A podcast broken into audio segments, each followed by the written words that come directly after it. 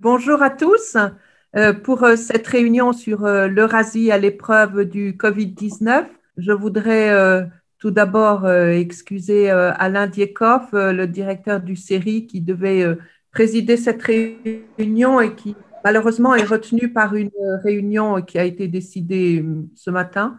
Et, et donc, il ne pourra pas être avec nous ce soir, cet après-midi il m'a prié de vous transmettre tous ses regrets et toutes ses excuses.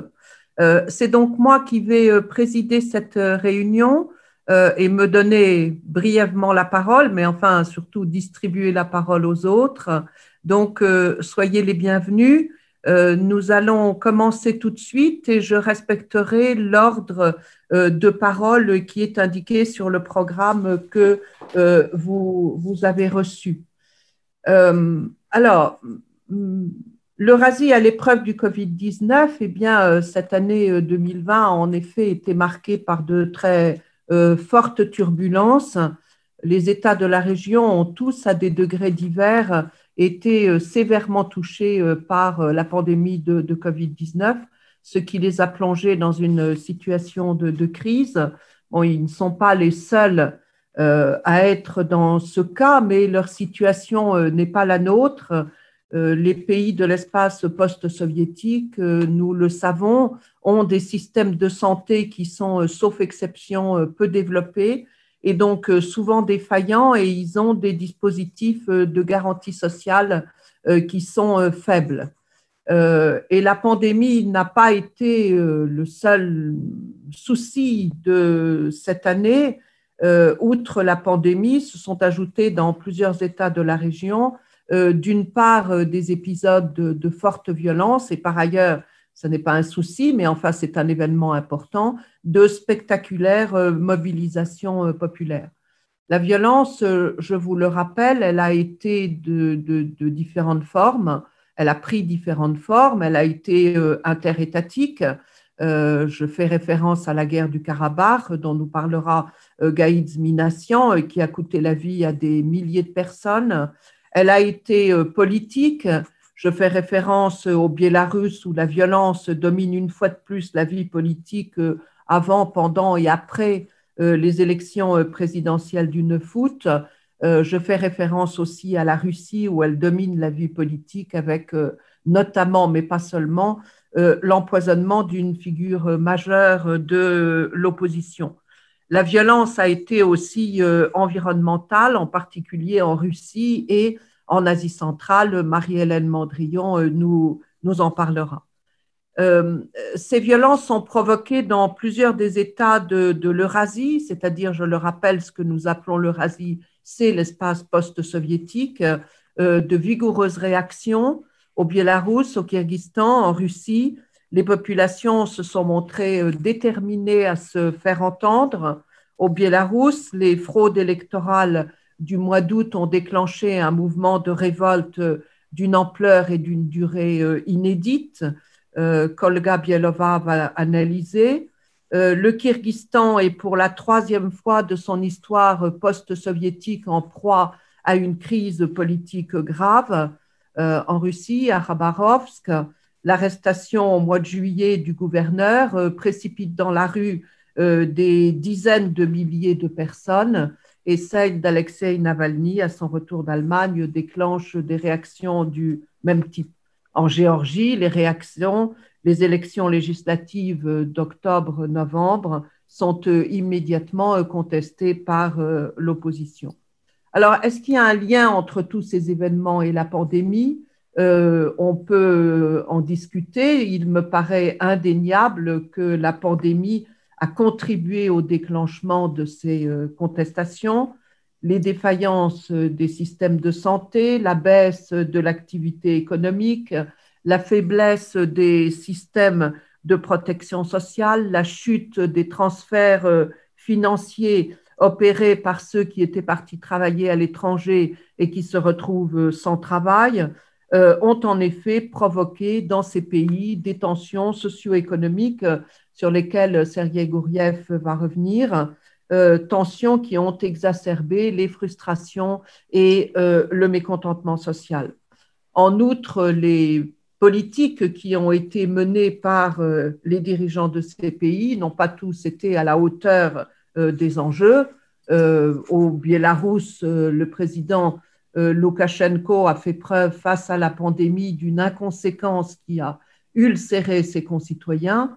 Et en Russie, au printemps dernier, le pouvoir a semblé davantage intéressé par l'adoption de la réforme constitutionnelle euh, que par la gestion euh, de, la pandémie. Euh, c'est un point sur lequel je pense que Sergei Gouriev reviendra, en tout cas qu'il souligne dans l'article qui est dans, ce, dans le volume Regard sur l'Eurasie. Alors, que, quels enseignements est-ce qu'on peut tirer de tous ces événements? Quelles conséquences est-ce que ces différents événements ont euh, ou pourraient euh, avoir? Euh, En quelques instants, je voudrais simplement évoquer trois points qui me paraissent particulièrement importants pour l'avenir de la région. Le premier, c'est le poids des peuples. Les événements de ces derniers mois confirment un phénomène de sortie du post-soviétisme, c'est-à-dire la présence dans cette région d'une volonté de rompre avec les régimes autoritaires, oligarchiques et corrompus adoptés par nombre des États euh, issus de l'ex-URSS. Que des gens descendent dans la rue dans cette région n'est pas en soi quelque chose de, nouveau. Euh, les mouvements de, ces derniers mois euh, se situent dans la ligne des révolutions de couleur qui ont éclaté, je le rappelle, en Géorgie en 2003, en Ukraine en 2004 et en 2013-2014, au Kyrgyzstan en 2005 et en 2010, en Arménie en 2018, ainsi que des contestations qui ont eu lieu en Russie, notamment, mais pas seulement en 2011-2012, et dans d'autres États de la région, y compris en Russie. Les gens manifestent depuis longtemps, souvent avec des revendications euh, qui concernent leur vie quotidienne ou euh, l'environnement. Ce qui est aujourd'hui remarquable, c'est d'une part que les mouvements récents sont dans certains États, notamment au Biélarus, d'une ampleur et d'une durée inédite et qu'ils sont ou qu'ils sont devenus euh, politiques. C'est d'autre part que la détermination d'une partie des populations à se faire entendre et à devenir acteurs de leur destin est désormais une donnée de fond du paysage politique dans euh, l'espace post-soviétique. Alors, dans un certain nombre de cas, notamment au Biélarus ou en Russie, les débouchés politiques des contestations actuelles sont euh, incertains. Euh, il reste que la répétition des mobilisations citoyennes dans un nombre croissant d'États de la région montre que la volonté des peuples de prendre la place qu'ils estiment leur revenir ne peut plus être ignoré par euh, les régimes en place et il est clair que la pandémie est susceptible d'accélérer les évolutions euh, en ce sens. Le deuxième point, c'est que ces événements ont donné un nouvel élan au processus d'ouverture vers le monde extérieur et de fragmentation de la région. Ils confirment une autre dimension de la sortie du post-soviétisme L'espace post-soviétique n'est plus depuis longtemps l'espace unifié qu'il semblait en 91 pouvoir ou devoir continuer à former. Nous le savons, les États issus de l'ex-URSS ont eu des trajectoires euh, singulières. Les influences extérieures se sont multipliées, entraînant des réorientations des politiques de plusieurs de ces États. Les positions de l'ancienne puissance tutélaire se sont érodées des fractures se sont produites, euh, les plus graves étant celles provoquées en 2014 par l'annexion de la Crimée et l'intervention de la Russie dans le, dans le Donbass. En 2020, du fait du rôle joué par la Turquie dans le Caucase, les concurrences se sont euh, aiguisées à la faveur du conflit du Karabakh. La Turquie s'est imposée dans le Caucase du Sud. L'Azerbaïdjan lui doit sa victoire militaire. La Turquie, qui est déjà présente depuis longtemps dans les États turcophones d'Asie centrale, qui est aussi présente dans une moindre mesure en Ukraine. Euh, soulignons que le président Erdogan s'est rendu à Kiev en, février et qu'il a reçu deux fois en quelques mois le président ukrainien Zelensky à Ankara. Euh, cette Turquie est devenue en Eurasie un acteur, stratégique incontournable qui entament encore davantage les positions de la Russie dans cette, dans cette région. Les évolutions du Biélarus, qui est le plus proche des alliés de la Russie, sont elles aussi de nature à transformer les équilibres régionaux? Je n'insiste pas parce que Olga Bielova va nous en parler très bientôt. Le troisième point sur lequel ces différents événements euh, conduisent à s'interroger est la stratégie adoptée par la Russie. Euh, dans l'ensemble, ces derniers mois, euh, face à ce qui était pour elle de nouveaux sérieux défis, la Russie s'est montrée, je dirais, prudente. Au Biélarus, elle a eu une, attitude modérée, très différente de celle qui a été la sienne en Ukraine en 2014. Au Karabakh, elle s'est posée en médiatrice entre les belligérants. Elle ne s'est pas opposée euh, frontalement à la Turquie. Euh, est-ce qu'il faut conclure de tout cela que la Russie a renoncé à ses ambitions euh, dans cette région? Alors, c'est une question sur laquelle personnellement je reste très prudente. Je pense que nous en parlerons. Je reste très prudente parce que constatons que Moscou n'a pas infléchi sa politique dans le Donbass euh, ni en, Crimée et, que donc là, il y aurait eu quelque chose qui aurait marqué un tournant euh, dans les évolutions. Euh, ça n'est pas le cas.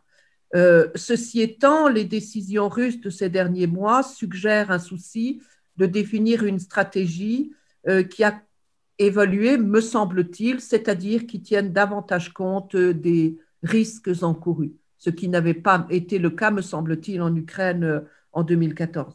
Dans les différentes crises de ces derniers mois, euh, qui sont complexes, euh, constatons aussi que Moscou a disposé d'une marge de manœuvre qui était limitée. C'est en particulier le cas au Biélarus. Et donc, la, la, prudence de la Russie est peut-être liée à la volonté de gagner du temps en recherchant des compromis c'est une solution euh, pragmatique qui relève, me semble-t-il, non pas tant d'un changement d'objectif fondamental que d'un souci de définir une stratégie, je viens de lui dire, qui tienne davantage compte des risques encourus. Et au Karabakh, la Russie n'a apparemment pas voulu compliquer le rapprochement qu'elle a opéré depuis un certain temps euh, avec la Turquie dans un contexte fortement marqué par les tensions qui dominent les relations de l'une comme de l'autre avec euh, les, pays occidentaux. La question de la stratégie de la Russie a aussi une dimension euh, interne. Quelles sont ou quelles seront les éventuelles répercussions en Russie des mobilisations que nous avons évoquées et comment est-ce que le Kremlin euh, y répond J'ai constaté que les enquêtes de terrain menées cet été et à l'automne montrent que les Russes ont suivi de très près les mobilisations au Biélarus et, à Khabarovsk et qu'une partie d'entre eux ont porté un regard euh, positif euh, sur ces événements. Constatons aussi que les manifestations actuelles de soutien à, Navalny ainsi que les attitudes des jeunes, euh, qui sont très différentes de celles de leurs aînés, confirment que les rapports entre gouvernants et gouvernés sont en train d'évoluer en Russie. Quant à la réponse du Kremlin, eh bien, pour le moment, euh, nous avons vu qu'elle était avant tout centrée sur la répression, ce qui a à son tour des répercussions sur euh, les relations extérieures euh, de la Russie. voilà en, quelques mots les, points que je juge les plus importants. Encore une fois, je serais très contente d'y revenir. ce sont des questions qui nous sont à tous posées sur lesquelles j'espère que nous pourrons revenir dans le, dans le débat. Je vais maintenant passer la parole à, Sergei Gouriev, qui est professeur euh, des universités à Sciences Po, qui, est, euh, qui a été euh, chef économiste à la Bird pendant trois ans et qui va s'exprimer en anglais sur le thème des défis économiques de la Russie en 2020 et après. Sergei, vous avez la parole. Merci beaucoup, Anne. Je, vraiment, je vais, je vais m'exprimer en, anglais, je vais intervenir en anglais. Um, I will speak English because the subjects are very sensitive. And indeed, in the book, uh, we I talk about various issues, but today I will talk about economic uh, challenges in 2020 and afterwards. And uh, these challenges cannot be discussed uh, in separation from political and health developments. So I will pay attention to that as well. In my contribution to the book, I also talk about Belarus and Ukraine, which are also related to Russia, of course. And I'll be happy to take questions both on economic and political and health uh, and social developments in Russia and neighboring countries. So when we look at Russia in 2020, the big uh, question is uh, how did Russia perform in terms of economics and human lives? And uh, if you listen to official Russian position, Russia has done very well, both health-wise and economic-wise. If you actually go back to, say, March or April or May and look at the forecasts of international organizations, you would see catastrophic forecasts for Russian economic performance for 2020. Uh, you would see numbers like minus 10% uh, GDP um, change in 2020 from OECD, in some scenarios, minus 8%. IMF and the World Bank would talk about uh, minus 6%. The reality is either minus 3 or minus 4% now. Uh, this is the change in GDP in 2020, which is actually much better than in most of Euro- West European countries, which is uh, even better than uh, best uh, developed countries such as US uh, and UK. Of course, Taiwan has done better, but uh, uh, among big countries, we are talking about Russia doing a great job in preventing a massive economics, economic collapse. Now, the other thing the Kremlin is proud of is health performance if you look at official data of COVID uh, deaths, you would see that Russia and France have similar number of COVID deaths in 2020, and uh, given Russia actually has a bit less. Given that Russia is two and a half times bigger country, you would think that Russia has done really, really well in terms of fighting against uh, coronavirus. And on top of that, uh, Russia is very proud of having uh, registered the first vaccine against COVID and is actually trying to export this vaccine to different countries as far away as, say, Argentina. Now, the reality is more complex than that. And uh, this is what I'm going to talk in my 10 minute intervention. The reality is that, yes, the numbers on economics are correct. Russian economy declined indeed to a, lower extent, to a less extent than uh, Western European counterparts. And there are two reasons for this. One reason is Russia is much less dependent on services, and Russia is much more isolated from outside world than uh, most other large economies, most uh, G20 countries.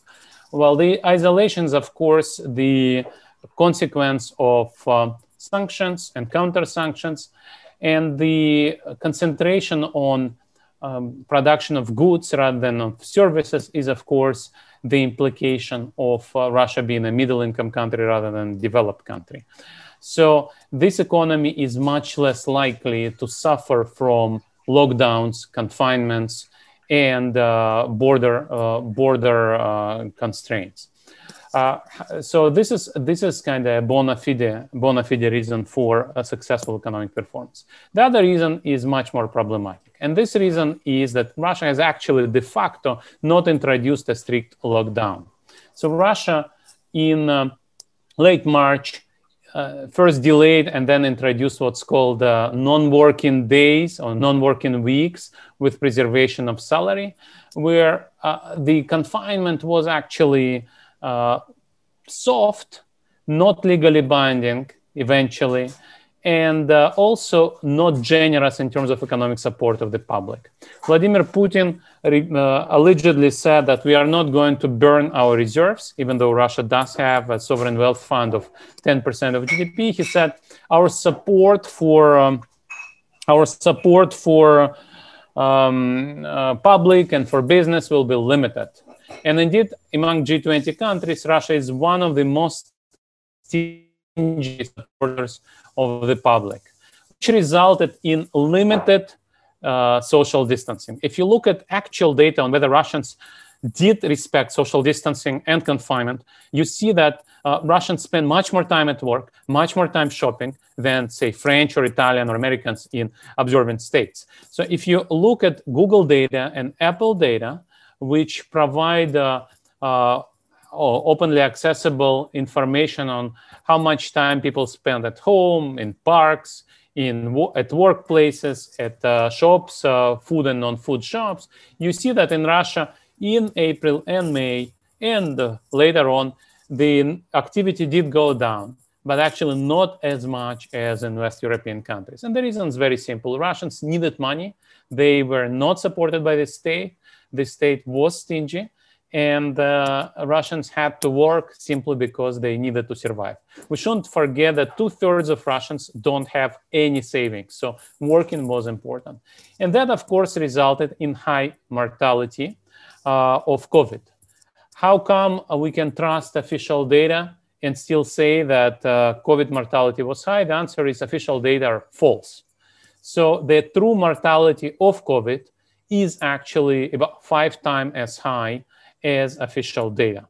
So to look at that, you need to look at uh, excess mortality data, and I, I, mentioned that in my in my piece. But actually, uh, two days ago, Russia finally published mortality data for 2020, and if you compare mortality in 2020, say in March to December or April to December, you will see that Russia has lost uh, 320,000 people more than in 2019.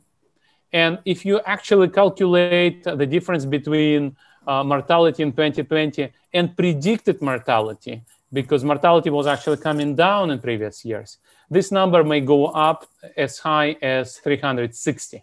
And Russian government is not uh, rejecting those numbers, but it continues to say that official COVID data are correct and official COVID data are five or six times as low. And so this is this is the tragedy. If you look at the numbers of COVID mortality in 2020, you see that Russia has lost more people per capita than almost any other country in the world, except for two or three Latin American countries such as Peru, Ecuador, and Mexico, and definitely more than any other any other European countries. And this gap is actually huge. So in that sense, in that sense, that was a conscious policy not to introduce lockdown, to preserve economic uh, activity, both in the spring and in the fall, where mortality has gone up even more, to preserve sovereign wealth fund, and also to invest in a military parade and in uh, the vote on constitutional amendments, which happened in in uh, late June and early July. And this is when actually mortality shot up. Uh, if you look at numbers in June, in June, uh, Russian uh, excess mortality went up by 25,000 uh, excess deaths. And in July, it was additional 31,000 excess deaths. So these are, these are huge numbers, which kind of now make sense given that Russia decided to save the economy and not save the people. So one other piece of uh, data which I would mention is vaccine. Of course, vaccine was registered and it first in the world in August, but that was the time when uh, Russia only had two stages of tests completed.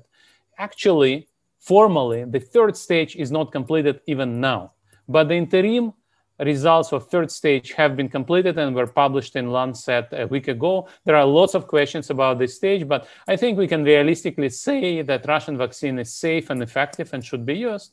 But it is actually not true that this vaccine was the first one because it was after uh, two or three other vaccines, both at the stage of the second test and, and the third uh, the third stage.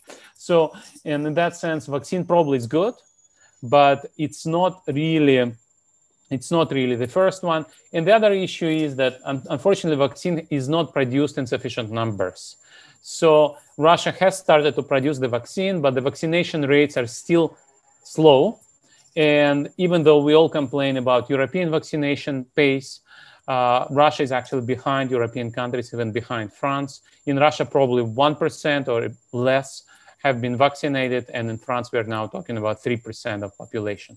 So in that sense, in that sense, uh, things are not as good as Russian propaganda says. So why does Russian propaganda lie? Well, the answer is Russian government still believes that it controls TV. And with all those things that Anne was talking about, that Russian people have uh, learned how many of them have learned how to find information on the internet. Russian government is much more sophisticated than, say, Belarusian government, and its propaganda is very slick. It's also very well funded. Also, some propaganda is quite successful on the internet, so Russian government still controls the narrative. It's uh, lost a lot of popularity, lots of, uh, lost a lot of ground on information in the information battleground, but still it is certain that it controls the narrative and to some extent it is correct. Now, what is going to happen next? So after the decline in GDP in 2020, Russian government will observe the recovery in 2021 and will probably reach the pre-COVID uh, level of GDP by the end of 2021 or early 2022. And then it will come back to the pre-COVID trajectory of stagnation. And this is where everybody is once again uh, is in consensus. Before COVID, Russian GDP was growing at one and a half, two percent per year, and after COVID, uh, starting in 2022, it will do the same.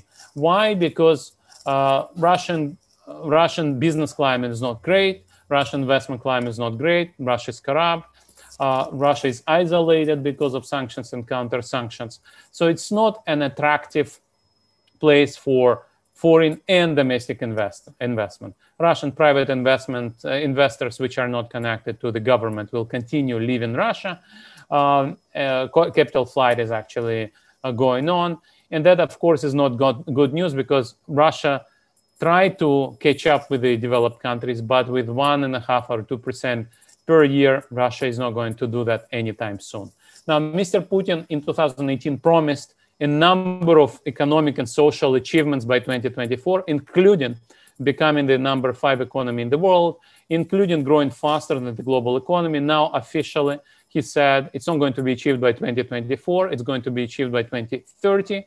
And actually, some of the goals, including this number five goal, was dropped officially. And so that creates this reality in which Russia is uh, going to stagnate after next year and uh, that means that Russians will still be very unhappy regarding the state of their incomes. I mentioned that Russian GDP went down by 3 or 4% in uh, 2020. What is very important is that Russian real incomes, Russian households' real incomes have gone down by 3.5% in 2020. So, right now, average Russian household has income in real terms 10 percentage points below the level of 2013. That, of course, creates a lot of uh, disappointment, a lot of unhappiness uh, among Russian households. And that, of course, is a very important fuel for protests. I mentioned that Russians come out to protest again against uh, poisoning of Navalny or his uh, imprisonment. That is probably true. But many, many Russians also are unhappy about Mr. Putin's inability to provide economic growth. And that also provides uh, support for the protests.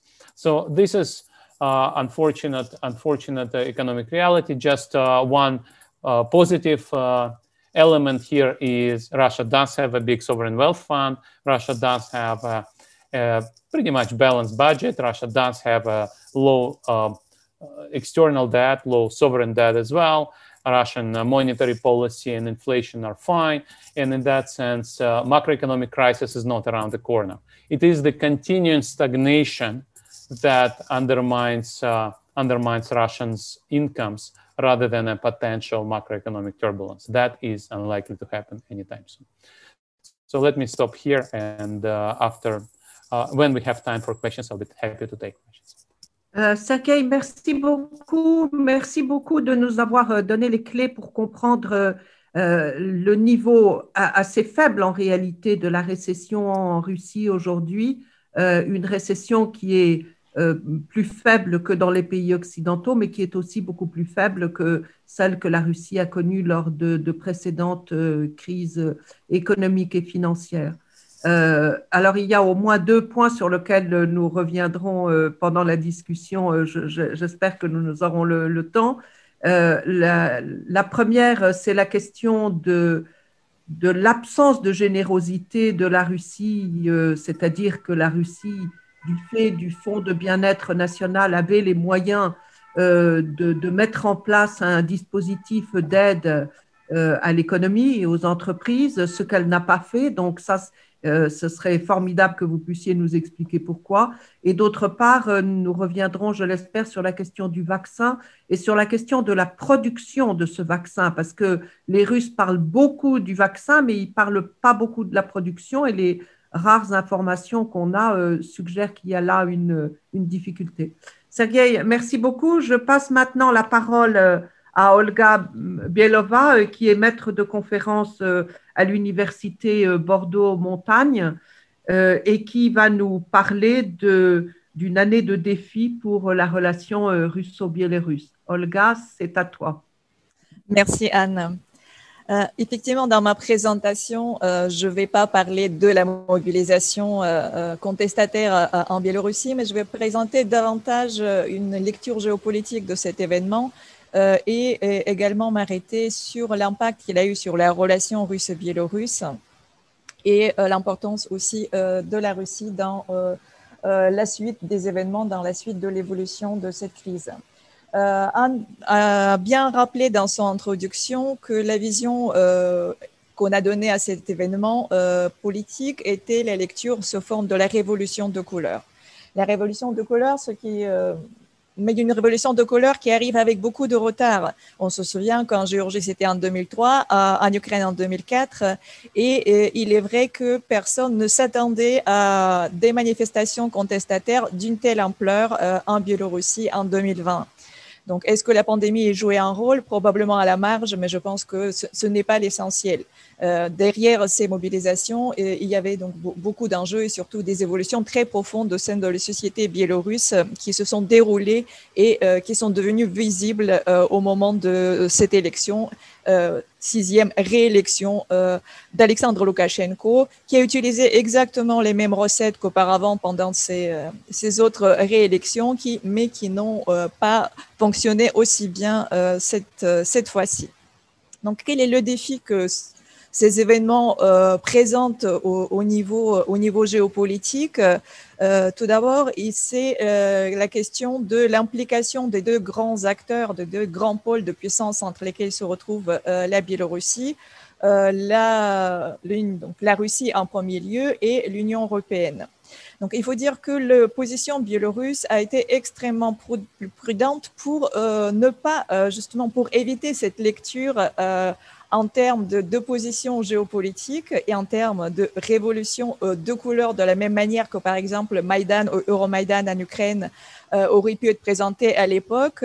Euh, tous les leaders de l'opposition ont bien souligné qu'il ne s'agissait pas du tout d'un choix d'orientation géopolitique pour le pays, mais d'une affaire interne, donc d'une affaire donc, qui ne concernait que les citoyens biélorusses euh, souhaitant le changement de régime politique et euh, surtout l'établissement d'un véritable état de droit et le respect de leur liberté politique. Donc, euh, en revanche, malgré leur absence de désir ou leur prudence vis-à-vis justement de la Russie pour euh, ne pas aiguiser la rivalité, pour ne pas provoquer une intervention euh, plus importante de la Russie et cette euh, grande prudence. Néanmoins, cette, crise politique biélorusse pose beaucoup de questions et a montré un changement très important, autant de point de vue de l'Union européenne que de la Russie. Donc la Russie n'a pas intervenu de manière active dans cette crise-là, non plus d'ailleurs dans les autres crises, comme on l'a souligné dans l'introduction. Et euh, il y a une forme de prudence qui a été même euh, baptisée par certains analystes comme euh, une nouvelle forme de néo-isolationnisme de la part de la Russie, mais en tout cas une approche un petit peu de laisser-faire où la Russie observe mais n'intervient pas directement et ouvertement dans une crise. De l'autre côté, l'Union européenne a été également très prudente. Euh, probablement, la crise ukrainienne a pesé euh, autant euh, pour les, leaders russes que pour les leaders de l'Union européenne. Personne n'avait intérêt à attiser la situation et tout le monde a essayé de, de jouer le jeu de médiation et euh, en revanche, euh, il y a eu une forte déception à l'égard de l'Union européenne, euh, dont les prises de position symboliques étaient très importantes, les sanctions symboliquement ont été importantes, mais il n'y a pas eu de, donc, d'un soutien particulièrement fort, ni d'implication particulièrement forte comparable à celle que l'Union européenne a eue en Ukraine il y a quelques années. Donc finalement, il y avait une forme de d'une grande prudence et euh, d'ailleurs j'ai écouté euh, euh, une intervention en fait une conférence assez intéressante de Syrie hier où j'ai trouvé la réponse à ma question et où les intervenants ont expliqué que l'Union européenne ne cherche plus du tout à promouvoir ces normes, diffuser ces valeurs dans les pays de voisinage européen, mais aujourd'hui il s'agit d'aider les, donc les pays voisins à gérer de manière pacifique les différents chocs intérieurs et extérieurs. Donc, c'est une nouvelle politique, un nouveau concept de résilience. Donc, il s'agit de promouvoir la résilience auprès de, euh, donc des pays voisins. Et effectivement, ce qui se passe en Biélorussie illustre assez bien cette, cette position de donc beaucoup plus timorée, beaucoup plus prudente vis-à-vis de ce qui se passe dans euh, ce voisinage européen.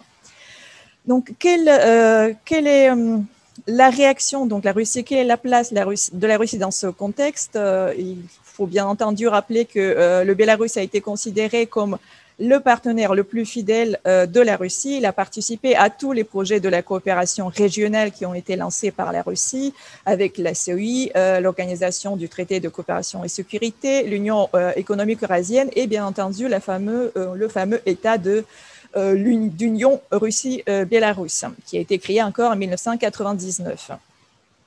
Donc, en revanche, euh, si cette coopération et cette loyauté euh, de Bélarus à l'égard de la Russie paraissait assez logique dans les années 90, donc l'époque où encore il y avait un fort désir, en tout cas de, de, la part de la population biélorusse et d'Alexandre Loukachenko, de conserver le meilleur de ce modèle soviétique, et, euh, et garder des liens extrêmement forts avec la Russie, euh, tout euh, en espérant d'obtenir des avantages économiques. Avec le temps, cette relation a commencé à s'éroder.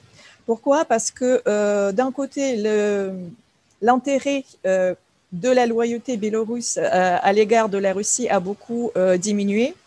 la Russie s'est affirmée sur la scène internationale elle-même, elle a renforcé son potentiel militaire, ce qui diminue l'importance géostratégique euh, de, de en tant qu'en pays euh, entre l'OTAN et, la Russie.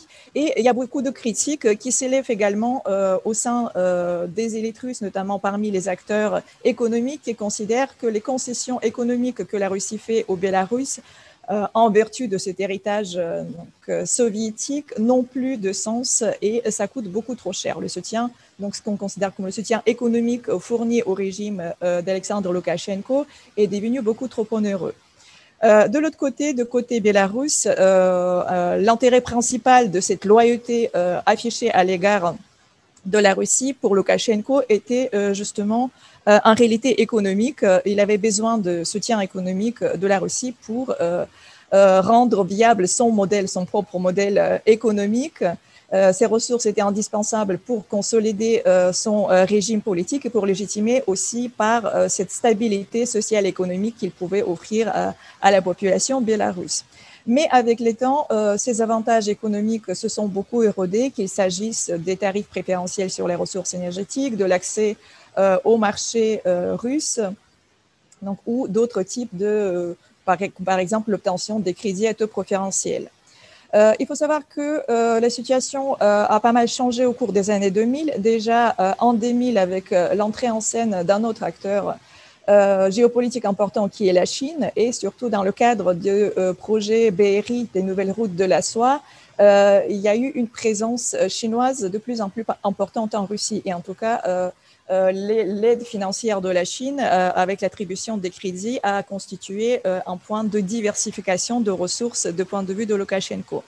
Et puis la crise ukrainienne a joué un rôle important aussi parce que grâce à la médiation que Loukachenko a pu jouer lors de cette crise, notamment en organisant la réunion pour la signature des accords Minsk 1 et Minsk 2, euh, il y a eu ce, repositionnement qui a permis d'améliorer les relations avec l'Union européenne, euh, donc euh, quasi inexistant jusqu'à cette date-là, à cause justement de, des sanctions à l'égard de son régime autoritaire.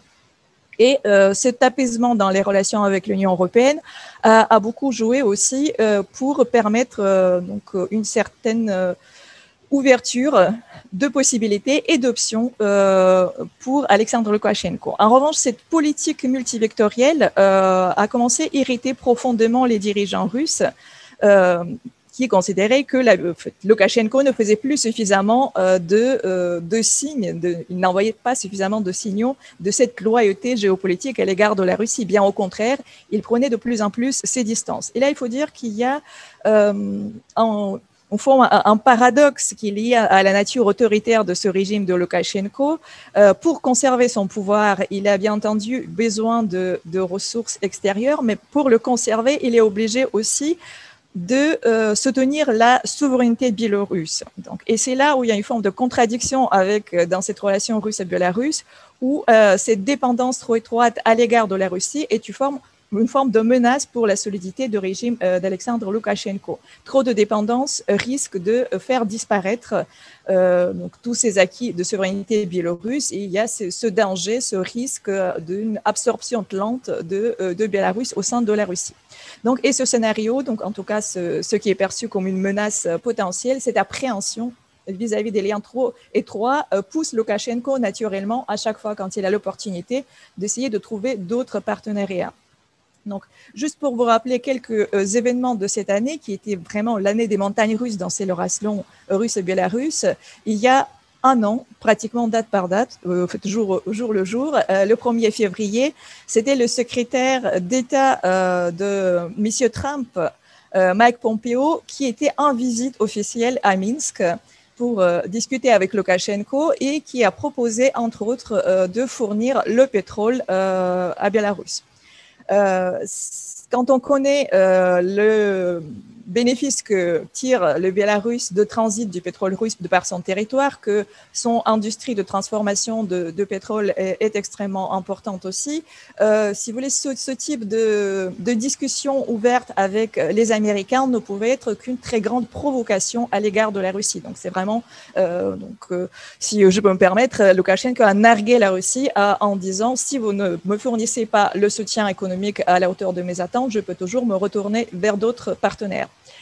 Euh, et euh, il faut dire que ces tensions euh, se sont beaucoup accentuées lors de la campagne présidentielle, donc où Loukachenko déjà considérait que plusieurs de ces candidats, des personnes qui voulaient candidater pour, pendant la campagne présidentielle étaient en réalité des pions de la Russie. Donc il a insinué beaucoup qu'il y a une forme de complot de la part de la Russie pour renverser son régime. Euh, soit en présentant des candidats comme par exemple Babariko lié à, à Belgazprom-Bank euh, ou même euh, Monsieur Tikhanovsky, donc le mari de la, principale opposante euh, actuelle, était également considéré comme quelqu'un téléguidé par la Russie. Et puis il y a eu un événement aussi en pleine campagne au, au, mois de juin d'arrestation d'une trentaine de ressortissants russes qui travaillaient pour l'entreprise de sécurité Wagner et qui étaient présentés comme des boyeviki, donc comme euh, des personnes euh, armées paramilitaires envoyées par la Russie pour euh, déstabiliser donc la campagne présidentielle et comme une menace au régime politique biélorusse, donc à, Loukachenko. Non, les, la rhétorique anti-russe n'a jamais connu donc une telle intensité dans le discours d'Alexandre Loukachenko et le retournement de situation a été autant plus dur pour lui au mois d'août quand il s'est retrouvé euh, extrêmement fragilisé face euh, aux contestations, face à la mobilisation massive qui s'est inscrite dans la durée des résultats des élections, il a été obligé de changer son discours et sa rhétorique de tout à tout et en quelque sorte revenir pour supplier le soutien russe. Il faut dire que pendant la semaine qui a suivi l'élection, il n'y a eu aucune déclaration de la part de la Russie. D'ailleurs, pour la première fois, c'est le président chinois qui a félicité le premier Lukashenko euh, avec sa réélection et non pas euh, le président russe, son allié traditionnel historique. Et euh, on avait vraiment l'impression que Poutine attendait justement le retour de Lukashenko. Mais la question qui se pose aujourd'hui est de quelle manière est-ce que la Russie doit réagir? Est-ce que ça, ce soutien qu'elle fournit de manière euh, quand même assez hésitante euh, au Loukachenko. Est-ce que c'est dans l'intérêt russe ou non? Euh, D'un côté, il y a évidemment le soutien qu'on peut expliquer comme une forme de solidarité entre deux régimes autoritaires, dans le sens où laisser la rue renverser Loukachenko, donc laisser en quelque sorte se reproduire ce scénario de révolution de couleur, semble inacceptable aux yeux de dirigeants russes, aussi en vertu d'une grande proximité entre les deux sociétés. Il est vrai qu'il y a une forme d'observation permanente de ce qui se passe dans un pays ou dans un autre et beaucoup de projections qui, se font autant au niveau des dirigeants politiques qu'au niveau des citoyens. Donc, par exemple, l'opposition russe a été très enthousiaste euh, et a suivi de près euh, les actions de, des manifestants en Biélorussie. De la même manière, euh, les dirigeants russes ont observé cette situation avec une forme d'appréhension en disant si euh, Loukachenko est renversé en Biélorussie, ça va être extrêmement dangereux, ça va donner des idées euh, à la position russe. Donc il y a cette projection permanente de stratégie ou d'appréhension mutuelle dans les deux pays. Donc finalement, le choix qui a été fait de soutenir Loukachenko n'était pas du tout fait pour soutenir la personne de Loukachenko, loin de là. C'était vraiment le choix de préserver une forme de stabilité euh, mais pendant, si pendant la première semaine, il y a eu cette hésitation, on avait l'impression que le Poutine allait voir qui emporte, est-ce que c'est Loukachenko qui remporte ou est-ce que c'est l'opposition? Donc, et euh, finalement, il a euh, donc tranché, donné son soutien, accordé son soutien quand il a vu que Loukachenko arrivait quand même plus ou moins à stabiliser la, la situation et qu'il. Mais si c'était l'opposition qui gagnait, on a l'impression que euh, le régime euh, russe aurait pu coopérer aussi avec, euh, avec les opposants. Donc il n'y avait pas du tout ce soutien inconditionnel, c'était un, soutien plutôt conjoncturel. Et conjoncturel conditionné surtout par la peur de la reproduction du même scénario en Russie. Et d'ailleurs, il y a eu un durcissement très important de la législation russe, notamment en matière de, euh, contre l'organisation des manifestations. Il y a beaucoup de, lois qui, ont passé au Parlement russe et euh, beaucoup d'experts ont interprété ces lois comme la réaction, une forme de réaction préventive euh, qui était influencée par les événements biélorusses. Euh, en revanche, euh, il y a une très forte tentation euh, de la part des dirigeants russes aujourd'hui de profiter de cette vulnérabilité, de cette fragilité de régime de Loukachenko, parce que finalement, il est plutôt en mauvaise posture. on peut le pousser à faire des concessions. Il faut se souvenir qu'il y a encore un an, il a saboté complètement l'idée de l'approfondissement de, l'état d'union russe-biélorusse euh, auquel les dirigeants russes tenaient beaucoup. Il y a eu toute une année 2019 de négociations sur ce projet d'approfondissement qui a été finalement abandonné. Donc aujourd'hui, il y a la possibilité, en tout cas, il y a la possibilité de faire la pression sur Lukashenko pour lui euh, faire accepter beaucoup de concessions. Mais quel type de concessions Est-ce que euh, aussi le fait de soutenir Alexandre Lukashenko au moyen ou à long terme ça sera profitable pour les relations russes et biélorusses Toutes ces questions, ils restent, ouvertes. Donc, et euh, aujourd'hui, il est très difficile de prévoir l'évolution de, la situation. Euh, Loukachenko a promis, euh, en quelque sorte, d'organiser un référendum constitutionnel. C'était plus ou moins la condition avancée euh, par la Russie. D'ailleurs, aujourd'hui et demain se tient le fameux, la fameuse assemblée pan-biélorusse lors de laquelle euh, Lukashenko a promis de présenter les grandes lignes euh, de la réforme constitutionnelle, donner probablement les dates de fameux référendum constitutionnel, mais on se doute que ce scénario de référendum constitutionnel ne permettra en aucun cas véritablement résoudre la crise politique qui bien qu'elle est en apparence semble plus ou moins étouffée par Lukashenko qui a repris la main grâce donc à, une forme de violence et de répression euh, exercée à l'égard des manifestants, euh, les conditions de cette crise ne sont pas résolues et il peut de nouveau ressurgir euh, au printemps ici même. Et en tout cas, dans la durée, son pouvoir va être de nouveau contesté en permanence. Donc, la crise, elle, est, elle reste latente et elle peut exploser à n'importe quel moment. Donc euh, finalement, aujourd'hui, cette euh, relation russe à Biélorusse reste extrêmement complexe. Euh, c'est une relation qui va jouer aussi un rôle important probablement pour l'évolution des, des, deux pays, dans le sens où les scénarios qui se passent dans un État peuvent avoir l'influence sur euh, le comportement des différents acteurs dans un autre État et euh, souvent les, stratégies, que ce soit les stratégies des euh, régimes politiques autoritaires ou les stratégies des opposants, vont également être vont s'inspirer les uns des autres. et finalement, s'il y a des changements dans un pays, on, peut voir un impact direct sur les changements dans, dans l'autre pays. Merci Anne. Je pense que j'ai épuisé mon temps. Euh, je crois que tu as épuisé ton temps, en effet. Mais merci beaucoup, c'était très intéressant. Merci de cette analyse du, rapport russo-biélorusse qui est en effet extrêmement complexe. Et en fait, ce que tu nous dis, c'est qu'aujourd'hui, à la fois les relations russo-biélorusses, mais le paysage politique euh, en, en, reste très ouvert. Euh, en fait, il est difficile de prévoir euh, ce qui va se passer dans les mois à venir. On a du mal à penser que Loukachenko pourrait se maintenir au pouvoir alors qu'il n'a clairement plus aucune légitimité. Euh, le point aussi très intéressant sur lequel on, reviendra, c'est que tu as bien souligné au début que l'opposition avait indiqué, souligné que euh, la mobilisation était un phénomène interne et n'était pas un phénomène géopolitique. Euh, c'était tout à fait clair dans le discours de, l'opposition. Euh, mais en même temps, ce qu'on a vu, c'est que ces contestataires se sont spontanément tournés vers l'Union européenne. Et donc là aussi, il y a un, élément qui suscite un certain nombre de questions euh, j'espère qu'on aura l'occasion d'en reparler euh, pendant le, débat. Olga, merci beaucoup.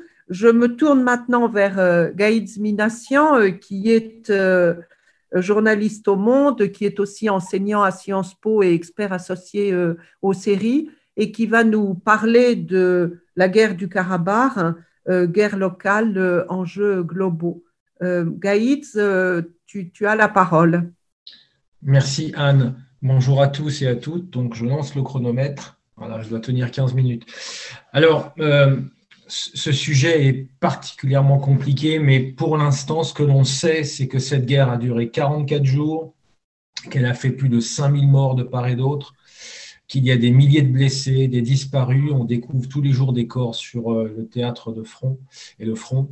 Euh, que les troupes russes se sont implantées donc, comme une force d'interposition il y a environ 2000 soldats, un peu plus même aujourd'hui, euh, qu'un comité d'observation de la paix a été mis en place, notamment à Ardam, donc à l'est du Karabakh, euh, avec des soldats turcs et des soldats russes. Vraisemblablement, il devrait y avoir d'autres micro-centres un peu au sud du Karabakh. Qu'un groupe de travail a été mis également en place à l'échelle des, gouvernements, c'est-à-dire trois vice-premiers ministres, arméniens, azéris, azerbaïdjanais pardon, et, russes, qu'il euh, est question de réouvrir l'ensemble des, euh, des, voies de communication, donc pour euh, casser un petit peu ces blocages de frontières. Et pour l'instant, le seul espace ouvert, qui a toujours été d'ailleurs, c'est le corridor de, le fameux corridor de Lachin qui relie l'Arménie au Karabakh et qui euh, permet au Karabakh d'avoir ce cordon vital pour pouvoir respirer un petit peu. Alors, si c'est compliqué comme guerre, c'est essentiellement pour trois raisons. La première, c'est qu'il y a trois ambivalences dans ce conflit. D'abord, il y a la première ambivalence, c'est qu'en en fait, ce conflit oppose deux normes du droit international. pour les Arméniens, c'est un conflit qui relève de l'autodétermination et donc euh, du combat contre le colonialisme. Euh, pour les Azerbaïdjanais, c'est un conflit qui relève de l'intégrité territoriale. Et s'il y a eu, pendant à peu près 30 ans de diplomatie, euh, cette rivalité en termes sémantiques, c'est parce qu'en fait, cette, confrontation des normes soulevait la question de l'agresseur. Si on est dans un conflit d'autodétermination, l'agresseur apparaît plutôt comme l'Azerbaïdjan. Si on est dans une configuration interétatique, et donc plutôt pro-azerbaïdjanaise, l'agresseur apparaît comme l'Arménie. Et donc, il était question pour euh, les médiateurs d'essayer de surmonter cette, euh, cette première ambivalence euh, normative. La deuxième, le deuxième type de conflit, c'est en fait, le deuxième ambivalence, pardon, c'est qu'on a affaire à deux types de conflits. On a affaire d'un côté à un conflit de type géopolitique, classique, la Russie, la Turquie, les trois pays du Caucase, l'Occident, l'Europe, l'Iran, bref, la grande géopolitique que l'on connaît, avec notamment une tension entre d'un côté la Russie, la Turquie et de l'autre les Occidentaux, pour faire simple. Je vous rappelle que le groupe de Minsk, donc de l'OSCE, qui est coprésidé par la France, les États-Unis et la Russie, euh, avait pour mission de trouver justement une solution politique à ce conflit euh, équitable en fonction des trois principes majeurs, c'est-à-dire le non-usage de la force, le respect de l'intégrité territoriale et le droit à l'autodétermination. Et autour de ces trois grands principes devait se mettre en place une sorte de feuille de route que les deux principaux belligérants, l'Arménie et l'Azerbaïdjan, euh, ont accepté sur le papier sans vraiment aller au-delà d'un oui oral ou euh, juste euh, un acquiescement de leur, de leur ministre des Affaires étrangères, mais jamais plus loin. Et c'est là où on voit la confrontation à l'échelle géopolitique, c'est qu'en fait, cette guerre a permis à la Turquie et à la Russie de désoccidentaliser la question du Karabakh, c'est-à-dire de repousser, d'écarter euh, la France et les États-Unis de cette région, que l'on considère quand on est russe, turc ou iranien, comme finalement une région qui appartient à ces trois anciens empires. Donc, on va voir un peu plus tard dans ma démonstration comment les Russes et les Turcs ont, écarté l'Occident de cette, euh, zone sensible. Et euh, le, deuxième type de conflit qui, caractérise cette deuxième ambivalence, c'est qu'en fait, c'est un conflit de type intersocial, de type identitaire. Qu'est-ce que j'entends par là?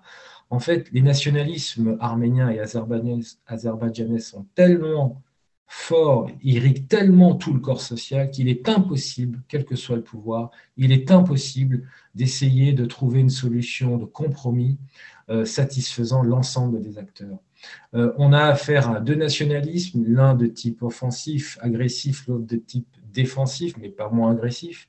Et finalement, euh, il n'y a pas de solution parce qu'aucun des pouvoirs, je dis bien aucun des pouvoirs depuis la chute de l'URSS, n'a préparé sa population à aller vers la paix, la pacification, la réconciliation. Il y a eu ici là quelques tentatives de rencontres entre journalistes, entre, euh, je dirais, personnes issues de la société civile, des ONG, mais vraiment rien de tangible, d'extravagant. Ce qui fait que euh, en Azerbaïdjan, eh bien, la guerre du Karabakh a valu la chute de plusieurs présidents. Je pense notamment à d'abord Moutalibov, puis ensuite El Chibey, et du côté arménien, notamment le premier président Levon Terpetrosyan.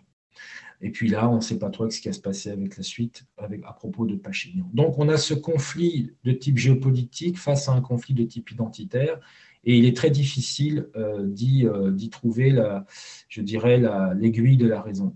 la troisième ambivalence de, cette guerre des 44 jours, c'est qu'on a eu affaire, comme vient de le dire Anne, à, finalement deux types de guerres. D'un côté, vous aviez à l'échelle locale le conflit classique arméno-turco-azéri, avec du côté arménien le spectre du génocide qui s'est réveillé d'un coup, et là, d'un coup, Arménie, diaspora et Karabakh se sont soulevés d'un seul homme pour essayer de, résister à cette offensive de l'Azerbaïdjan et de la Turquie. De l'autre côté, une politique panturquiste, euh, terroriste, on peut le dire, puisque l'Azerbaïdjan et la Turquie se sont appuyés sur des mercenaires djihadistes on peut en compter environ 2000-2500. Aujourd'hui, c'est plus facile de le savoir qu'à l'époque, il y a six mois. Et euh, donc, cette, conflictualité arméno-azérie, eh bien, c'est le premier niveau de la guerre, mais c'est le niveau le plus dangereux pour euh, la paix dans la région. C'est qu'en fin de compte, vous avez une politique pan-turque face à une résistance euh, arménienne. Et puis, le, deuxième étage de cette, de, cette guerre, et donc ça, on, on approche plutôt le volet global, c'est qu'en fait, vous aviez la guerre contre le terrorisme, puisque, comme on le sait, la Turquie a cherché à dégrader les différents processus, que ce soit en Syrie, que ce soit en Libye, et maintenant au Karabakh, pour essayer de, devenir, de se placer comme un médiateur dans, le, dans, dans, la résolution des conflits et de gérer avec la Russie ces différents théâtres d'opération. Mais à la différence à la différence de, euh, de, la Syrie et de la Libye, c'est que là, on n'a pas affaire à des États euh, faillis. L'Arménie et l'Azerbaïdjan ne sont pas des États faillis, alors qu'en Libye et en Syrie, euh, on voit bien qu'il n'y a plus d'institutions de, viables qui, qui, ont une autorité sur l'ensemble du territoire. Donc ça, c'est très important de mettre cette différence. Surtout que, et c'est les deux leçons qu'on peut tirer d'un point de vue euh, militaire de cette guerre, c'est que on a eu quand même une asymétrie dans cette guerre, c'est que euh, on a eu une guerre de haute technologie, une guerre du 21e siècle menée par la coalition turco azéro-israélienne, aussi dans cet effet global, Israël a soutenu l'Azerbaïdjan. Alors, petite parenthèse, c'est assez euh, étonnant, c'est qu'il y avait cette conflictualité Israël-Iran, on le sait bien, puisque Israël a vendu beaucoup d'armes à l'Azerbaïdjan, mais qu'en fait, euh, pour des raisons totalement différentes, l'Iran et Israël avaient une même position. Israël soutenait militairement l'Azerbaïdjan et l'Iran soutenait diplomatiquement l'Azerbaïdjan, mais pour des raisons différentes, puisque l'Iran, on le sait qu'il y a une forte minorité euh, de souche azérie, bon, j'aime pas le, souche, le mot souche, mais d'origine azérie, euh, au nord de l'Azerbaïdjan. Donc il fallait absolument calmer les ardeurs de cette minorité. Et donc euh, une guerre de haute technologie avec des drones tueurs qui ont fait basculer cette région dans le 21e siècle d'un point de vue militaire. Et petite parenthèse là aussi, depuis cette guerre, l'Ukraine s'est dotée de, de, de, drones tueurs turcs de Bayraktar par centaines d'exemplaires, voire par milliers, en se préparant à toute éventualité, je pense, face à la, Russie. Et la deuxième leçon que l'on peut tirer euh, en dehors de cette euh, guerre de haute technologie entre une armée du 21e siècle et une armée du 20e siècle, puisque l'Arménie a une guerre de retard, la deuxième, leçon que l'on peut tirer, c'est la fragilisation des alliances. On l'a vu dans cette guerre, euh, elle était beaucoup plus dangereuse que celle en Libye et en Syrie parce qu'elle exposait l'Alliance atlantique, l'OTAN, à travers l'intervention de la Turquie, et elle exposait aussi l'organisation du traité de sécurité collective, donc à travers l'implication de la Russie et de l'Arménie. Alors, on a bien vu aussi que, euh, eh bien, au niveau euh, russo-arménien, donc l'Arménie est l'allié stratégique de la Russie dans la région, eh bien, cette alliance a a marché, euh, je dirais, de façon bancale. En gros, euh, pour synthétiser, la Russie a sanctuarisé l'Arménie. L'Arménie n'a pas été impliquée dans le conflit. Donc, est-ce que c'est vraiment un conflit interétatique? On ne sait pas trop. Mais les Russes ont lâché les Arméniens, puisqu'ils ont lâché le Karabakh, puisque le Karabakh ne rentrait pas dans le périmètre de compétences de l'organisation de traité de sécurité collective. Donc, euh, l'Azerbaïdjan a frappé ici ou là quelques place arménienne de la République d'Arménie, mais n'a pas été plus loin parce qu'elle savait, euh, le président Aliyev savait qu'il fallait absolument éviter de frapper l'Arménie pour justement euh, retenir la Russie et l'article 4 de la charte de l'OTSC qui, comme vous le savez, est l'équivalent de l'article 5 de la charte de, l'Alliance. Et donc, du côté euh, turc également, et du côté européen également, euh, cette alliance, l'Alliance atlantique, a, été un peu bancale, puisque d'un côté, vous aviez la, Turquie au sein de l'OTAN, et de l'autre côté, vous aviez la France et la Grèce qui étaient beaucoup plus pro-arméniennes dans cette affaire, puisque tout de suite, le président Macron avait dénoncé l'agression de l'Azerbaïdjan et l'implication l'instrumentalisation du phénomène djihadiste par la Turquie. Et donc, au milieu, entre ces deux tendances, au sein de l'OTAN, vous aviez plutôt euh, l'Allemagne qui était neutre parce que, euh, pour des raisons évidentes, on le sait, je ne vais pas revenir dessus, et les États-Unis qui étaient un petit peu en dehors du coup.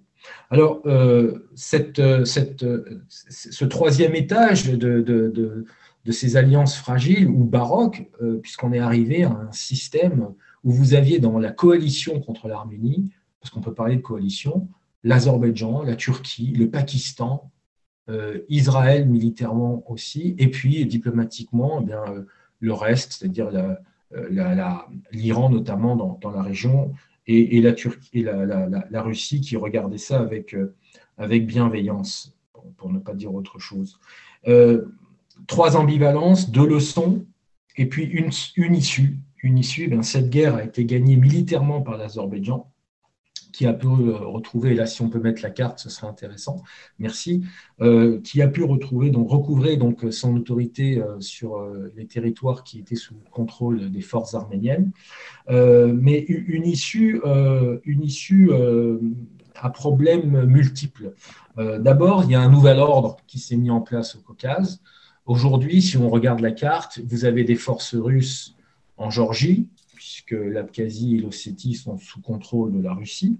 Vous avez des forces russes en Arménie, à Gumri, en face de la Turquie, et puis au sud frontière avec l'Iran, et maintenant en Azerbaïdjan, puisque vous avez des troupes, si on considère ça d'un point de vue azerbaïdjanais, vous avez des troupes russes dans la province, la République autoproclamée du Karabakh, donc vous avez des troupes russes dans les trois pays du Caucase du Sud. Euh, ensuite, nouvel ordre régional parce que euh, l'Azerbaïdjan a obtenu en 44 jours de guerre avec la Turquie ce qu'elle n'a pas obtenu en 26 ans de diplomatie avec la, la Russie. Donc, euh, lorsque la communauté internationale, notamment le groupe de Minsk, disait aux Azerbaïdjanais il n'y a pas de solution militaire à ce conflit, l'Azerbaïdjan est venu prouver le contraire. Mais justement, L'Azerbaïdjan euh, se sent fort militairement aujourd'hui, mais n'a pas gagné politiquement. Pourquoi? Parce que d'abord, la République du Karabakh est toujours viable, moribonde, mais toujours là, avec ses autorités, avec ses institutions, avec son armée. Ensuite, euh, il y a une forte présence russe sur le territoire de l'Azerbaïdjan. Et puis, troisièmement, l'Azerbaïdjan a un problème d'image à régler avec la participation des mercenaires djihadistes au conflit. Euh, la Géorgie regarde ça avec intérêt parce que d'un coup, elle voit euh, la Turquie faire éruption dans la région comme un acteur qui va co-gérer la question du Karabakh avec la Turquie. Mais en même temps, elle a peur pour sa propre intégrité puisque la Russie est en train de d'avancer ses pions dans la région. Et puis euh, l'Arménie, elle, bien, est affaiblie militairement, comme on l'a vu, mais en même temps, elle a des des comptes à demander à la Russie, mais bon, on le voit bien, dans la tradition arménienne, il y a cette russophilie qui est euh, intrinsèque à cette identité nationale euh, euh, au, passé mouvementé. Alors, l'incertitude, elle est géopolitique, c'est qu'en fait, vous avez dans cette défaite militaire arménienne une défaite de l'Occident, et ça, il y a de plus en plus d'Occidentaux qui en prennent conscience aujourd'hui, c'est que, en fait, euh, ce qui caractérisait euh, la présence occidentale dans la région, c'était aussi diplomatiquement le groupe de Minsk. Aujourd'hui, la Turquie et la Russie coopèrent étroitement euh, à côté du groupe de Minsk. le groupe de Minsk, notamment les Français et les Américains, veulent mettre à l'ordre du jour la question du, statut du Haut-Karabakh et les Russes et les Turcs ne sont pas très favorables. Donc on est dans cette expectative, on est dans cette incertitude. Elle est stratégique, je ne reviendrai pas dessus, mais les intérêts de la Russie sont à la fois renforcés par une présence militaire, mais en même temps menacés parce que la Géorgie regarde toujours vers l'OTAN, l'Azerbaïdjan regarde encore plus vers la Turquie et l'Arménie va se méfier de la Russie. Et les politiques, l'incertitude politique, notamment en Arménie, avec l'avenir, quel avenir pour le régime de Pachinian? Y aura-t-il des élections anticipées ou pas? On s'y attendait, mais depuis quelques mois, mais il y a eu une forme de, marche arrière de la part du régime de, Nicole Pachinian, euh, qui considère qu'il n'y a pas de mobilisation suffisamment forte en Arménie pour exiger et organiser des élections anticipées. Et donc, pour faire un point très global, j'arrêterai là. Euh, si on regarde qui sont les vainqueurs et les vaincus de ce conflit, ben, vainqueur militaire l'Azerbaïdjan, vainqueur diplomatique euh, la Turquie, euh, vainqueur diplomatique la Russie, mais avec un point d'interrogation, car pour l'instant, elle doit co-gérer avec la Turquie, donc ce n'est pas forcément une victoire comme on l'entend, et défaite militaire de l'Arménie, mais pas une défaite politique. Merci de votre attention. Gaïd, merci beaucoup pour euh, cet exposé très complet, très détaillé sur euh, les ambivalences et les, leçons de, ce conflit. Euh, en fait, quand on t'écoute, on a compris que ben, finalement le statut du Haut-Karabakh n'est pas réglé, c'est-à-dire qu'en réalité, tant qu'il n'y aura pas de règlement du statut, d'accord sur le statut du Karabakh, qui ne figure pas dans l'accord de cessez-le-feu du 9 novembre, il n'y aura pas de règlement de ce conflit il faudra aussi que tu nous expliques pourquoi est-ce que la Russie a laissé tomber les Arméniens de façon aussi euh, patente, mais nous reviendrons euh, sur cette question dans, le débat. En tout cas, merci beaucoup. Et la belle carte que Gaïdz vous a montrée euh, figure, vous la retrouverez dans le volume de regard sur l'Eurasie que vous pouvez retrouver, vous le savez, en ligne, en accès libre sur le site du, série.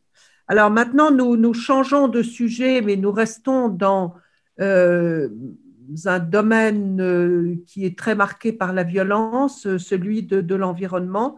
Marie-Hélène Mandrillon, qui est chercheur au CNRS, au CERSEC de, de l'EHESS, va nous parler de l'Arctique russe aux avant-postes du changement climatique. Marie-Hélène, la parole est à toi. Merci Anne. Je... Effectivement, cette année 2020, euh, elle marque un tournant du point de vue de la manière dont la Russie est confrontée à un événement global qui est le, changement climatique. Et la Russie a été confrontée de deux manières. D'une part, euh, en cette année 2020, il est devenu patent pour tout le monde que euh, le réchauffement climatique allait euh, frapper la Russie et en priorité. Et l'Arctique russe se trouve effectivement aux avant-postes. même Poutine ne le nie plus. Ce qui, je vais essayer de vous montrer deux ou trois cartes pour aller vite. Oui. Euh, la première, c'est celle-ci, c'est que euh, l'année 2020, qui est une des années les plus l'année la plus chaude de la, sur la planète depuis que les relevés existent, a été marquée par euh, un phénomène tout à fait particulier que vous voyez très bien là. C'est cette anomalie de température qui a touché la région orientale de, de l'Arctique russe, euh, la République Sakha, la Yakoutie et euh, la Tchoukotka. On, le voit très bien. Alors, c'est pas, il y a eu 10 degrés supplémentaires euh, dans cette région. Euh, c'est pas une surprise parce que les rapports du GIEC annonçaient depuis de fort nombreuses années que euh, le réchauffement allait avoir lieu d'abord dans l'Arctique, mais là, euh, on en a euh, cette année la, preuve. Et Marie-Hélène, tu peux nous rappeler ce que c'est que le GIEC? Ah, le groupe d'études intergouvernemental d'études sur le climat, c'est-à-dire une émanation de, de l'ONU où euh, participent euh, en gros tous les pays euh, concernés, c'est-à-dire pas seulement les pays anciennement industrialisés occidentaux, mais la Russie et tous les pays émergents mais aussi, et c'est très important, les pays les plus vulnérables, c'est-à-dire les petites îles du Pacifique et choses comme ça. La Russie a longtemps occupé un, rôle important, elle en occupe encore un au plan scientifique, mais plus du tout euh, au plan politique. Je vais vous montrer, j'ai un petit souci là avec mes autres cartes. Oui, bon, ben écoutez, non, vous n'aurez pas d'autres cartes. Euh, je, savais que j'allais y arriver. Euh, une autre carte qui est un peu semblable à celle-ci montre que euh, l'ampleur des feux de forêt qui, pour la deuxième année consécutive, ont réellement ravagé l'Arctique russe. Et un troisième effet qui rend les choses irréversibles maintenant, c'est la rétractation de la banquise. Tout le monde a vu les cartes qui sont publiées euh, chaque année. Et euh, l'événement qu'on a un peu découvert, même si ce n'est pas vrai, si certains s'y attendaient, c'est que tout ça s'est traduit par euh, la fonte du permafrost, le permafrost, on dit euh, en, bon français. Euh, non, je ne vais pas pouvoir vous le, montrer. non plus. Je suis désolée, on savait qu'il y aurait des, soucis. Euh, en français, on dit pergélisol, c'est une couche de, terre qui est gelée sur une profondeur importante.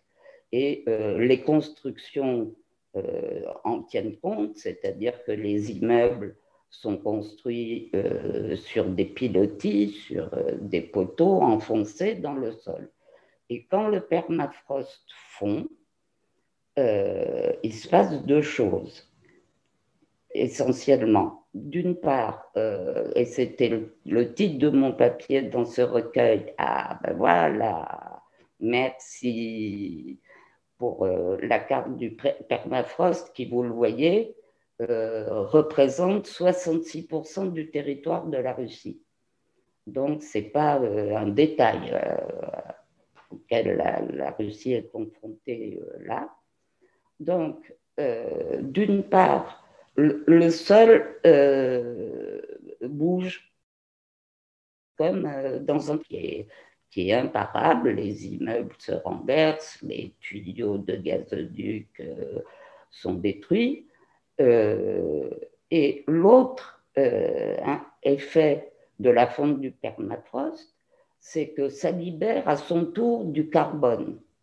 Et c'est aussi ça qui euh, attise les feux de forêt. Donc, puisqu'on a cette photo-là, on va peut-être pouvoir avoir l'autre euh, image satellitaire qui, euh, qui montrait les feux de forêt qui, eux aussi, créent une rétroaction dans la mesure où ils rejettent du carbone dans, dans l'atmosphère en, aggravant le phénomène. Alors, face à ça, le dilemme pour euh, les autorités russes et pour toute la société, c'est soit euh, la Russie continue à se frotter les mains, comme elle le fait depuis un moment, en se disant chic, on est un pays froid et on se réchauffe et ça peut nous faire que du bien. On va en profiter stratégiquement en ouvrant la route du nord le long de l'Arctique. On va en profiter économiquement en euh, accélérant euh, l'exploitation des ressources naturelles dans, dans le Nord, soit euh, en Russie, on se dit l'Arctique est décidément très vulnérable et il faut qu'on envisage un levier d'action pour limiter voilà, les, les feux de forêt. Ce qui est rouge, c'est le carbone qui est émis par les feux de forêt. Il y en a un peu partout dans l'Arctique, mais il y en a surtout euh, dans l'Arctique russe.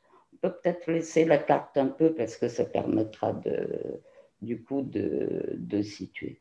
Donc, cette vulnérabilité de, de l'Arctique qui demanderait des mesures euh, d'adaptation, de limitation, ça serait un des leviers que euh, les autorités russes pourraient euh, mettre en œuvre.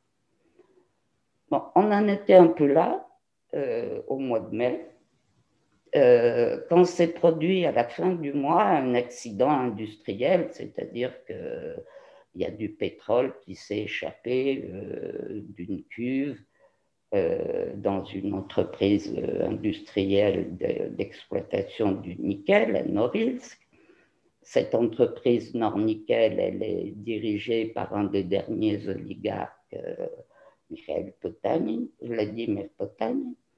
Et il s'est créé une marée rouge, vous avez vu les photos, qui a commencé à dériver vers l'Arctique et à menacer les écosystèmes locaux et menaçait euh, à terme l'Arctique. Alors, la, conjonction euh, de, cette chaleur exceptionnelle dans, dans l'Arctique et de l'accident de Norilsk ont réellement suscité d'abord des réactions importantes sur les réseaux sociaux, et vous connaissez tous la place qu'occupent les, les réseaux sociaux en Russie, ce qui fait que Poutine a été obligé d'intervenir et de convoquer euh, tous les responsables. Et la question qu'on peut se poser au-delà de, de, de, cet accident, de cette catastrophe, c'est les, les, conséquences que ça va avoir. Alors, je vais aller très vite parce que pour laisser le temps de la discussion, je vais souligner trois ordres d'impact possibles, pas, pas évident, mais de conséquences possibles qu'on pourra suivre à travers les prochaines échéances. La première conséquence, c'est euh, est-ce que la politique russe dans l'Arctique, qui consiste à accroître euh, sa présence militaire, à renforcer son potentiel industriel, à euh, relancer l'exploitation des hydrocarbures et en particulier du gaz liquéfié et à assurer le transport de ces hydrocarbures le long de, la route du Nord, donc entre la Chine et, euh, et l'Amérique, en gros. Est-ce que cette politique-là, cette stratégie-là, qui est menée euh, en particulier dans le cadre d'un Conseil de l'Arctique, vous trouverez la carte dans l'annuaire euh, euh, d'Anne qui euh, regroupe à la fois les États riverains de l'Arctique, mais aussi des puissances, l'Union européenne et des puissances asiatiques, la Chine, le Japon, Singapour. Donc, ce, conseil est, un, forum important et euh, la Russie y assure ça, une politique de puissance, d'autant plus qu'elle en a pris la présidence ce mois de janvier 2021 pour euh, deux ans. Donc euh, là, on va voir très vite. Est-ce que cette présence de, de, grande puissance de la, Russie dans l'Arctique peut être mise en cause parce que la Russie sera considérée comme ne réagissant pas à l'aggravation du, réchauffement et étant incapable d'assurer la sécurité de la région en ayant laissé se, euh, produire cet, accident euh, industriel qui, qui, menace à la fois les peuples autochtones, les habitants et euh, les écosystèmes. Oui, j'ai oublié de vous signaler, mais c'est très important, les populations autochtones de l'ensemble de, l'Arctique sont représentés également euh, au sein du forum. Voilà, ça c'est le premier, euh, les premières conséquences qu'on va suivre. Je n'ai pas de réponse, je peux poser la question, mais euh, les réponses, on va les voir se, arriver dans les prochains mois. La deuxième conséquence que ça pourrait avoir, c'est aussi euh, dans une dimension euh, géopolitique, si on veut dire, c'est euh, est-ce que la Russie peut continuer à faire cavalier seul en n'appliquant pas les accords de Paris sur la réduction des, émissions Elle a tout signé, elle signe tout, elle fait toutes les déclarations, mais elle ne mène aucune politique concrète pour limiter le, les émissions de gaz à effet de serre. De la même manière, elle ne mène non plus aucune politique d'adaptation au changement climatique en essayant de réduire les, conséquences. Par exemple, euh, des analystes ont, noté que la Russie était le seul pays du G20 à ne pas avoir prévu euh, d'investissements verts environnementaux euh, dans euh, leurs investissements de relance post-Covid. Et là, ça rejoint ce, ce, qui a été dit tout à l'heure. De la même manière, euh, la Russie continue à augmenter ses émissions de gaz à effet de serre, alors qu'elle s'était engagée elle-même à les limiter, et la Russie continue à ne pas décarboner son, euh, son énergie, qui dépend à 90% encore des énergies fossiles. Et euh, ce qui a été noté également cet automne, c'est qu'elle augmentait chaque année de 3% euh, la part du charbon dans les, énergies. Voilà où on en est. Il y a donc un enjeu très fort du point de vue du respect des accords de Paris. Et là où également, on va avoir des échéances assez proches. J'y reviendrai. Le troisième, la troisième conséquence que moi je suis sur le réchauffement de l'Arctique, c'est qu'il s'est constitué au lendemain euh, de la catastrophe de Norilsk une alliance qu'on a déjà vue dans l'histoire euh, post-soviétique, mais qui est quand même un phénomène assez euh, rare, entre les industriels d'une part et les scientifiques de l'autre. Ça s'était déjà produit par exemple, au moment de la signature des accords de Kyoto. Donc, euh, il s'est passé là euh, un accord sur le terrain entre l'entreprise Nornickel de Potanin et les scientifiques sibériens de Novosibirsk pour euh, mettre au jour toutes les conséquences et les causes de la catastrophe de Norilsk mais au-delà, d'établir un monitoring permanent, une surveillance euh, de l'évolution du changement climatique dans l'Arctique et aussi de proposer des solutions par exemple, aux peuples autochtones qui voient leur, euh, leur environnement euh, pollué, aux habitants de Norilsk qui voient de Norilsk, de Yakoutsk, de Norilsk et surtout de Yakoutsk, la capitale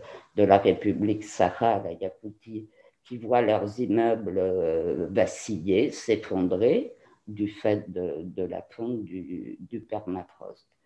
Alors, ils ont appelé ça la grande expédition de Norilsk. Le siège en est euh, à Novosibirsk. Ils ont mené des travaux de terrain scientifiques tout l'été. Et euh, la conclusion à laquelle ils sont arrivés au mois de décembre, c'est de dire qu'il faut pérenniser euh, ce type d'initiative qui doit devenir aussi une initiative internationale. Alors, il y a eu des réactions très favorables dans l'Arctique euh, euh, très, très rapidement, et on en est là. Les, des industriels qui comprennent que s'ils veulent continuer leur extraction de nickel, il va falloir qu'ils prennent des mesures, et des scientifiques qui trouvent chez ces mêmes industriels les moyens que l'État ne leur fournit pas.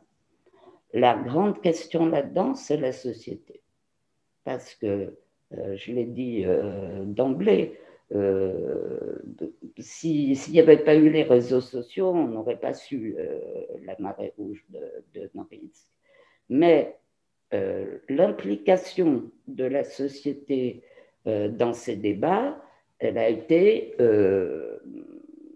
un peu certains mettant en cause Potanine, d'autres disant oui, mais les scientifiques de Novosibirsk, c'est les, les, scientifiques soviétiques qui n'ont pas pu empêcher Tchernobyl, qui nous ont euh, beaucoup menti. Bon, c'est. Mm, on, pour l'instant, l'intérêt est tombé, on n'en parle plus. Est-ce qu'on va voir euh, autour de cette alliance industrielle et scientifique une société civile qui va se mobiliser pour euh, exiger des réponses euh, réelles, sérieuses, à ce qui n'est plus une menace, à ce qui est maintenant un danger avéré, c'est la vulnérabilité de l'Arctique russe au, changement climatique. Voilà les trois ordres de questions que je voulais poser. J'ai atteint mon temps. Euh, les prochaines échéances, c'est donc ce qui va se passer dans le Conseil de l'Arctique ce qui va se passer euh, autour des accords de Paris avec l'impulsion nouvelle qui crée une nouvelle donne que donne l'élection de Joe Biden. Et euh, pour la société, ben, on va voir ce qu'il faut attendre la prochaine catastrophe. Merci. Marie-Hélène, merci beaucoup de, cet exposé euh, tout à fait passionnant et, je dois dire euh, aussi très angoissant, euh, comme l'est d'ailleurs la lecture de ton article dans euh, Regard sur l'Eurasie.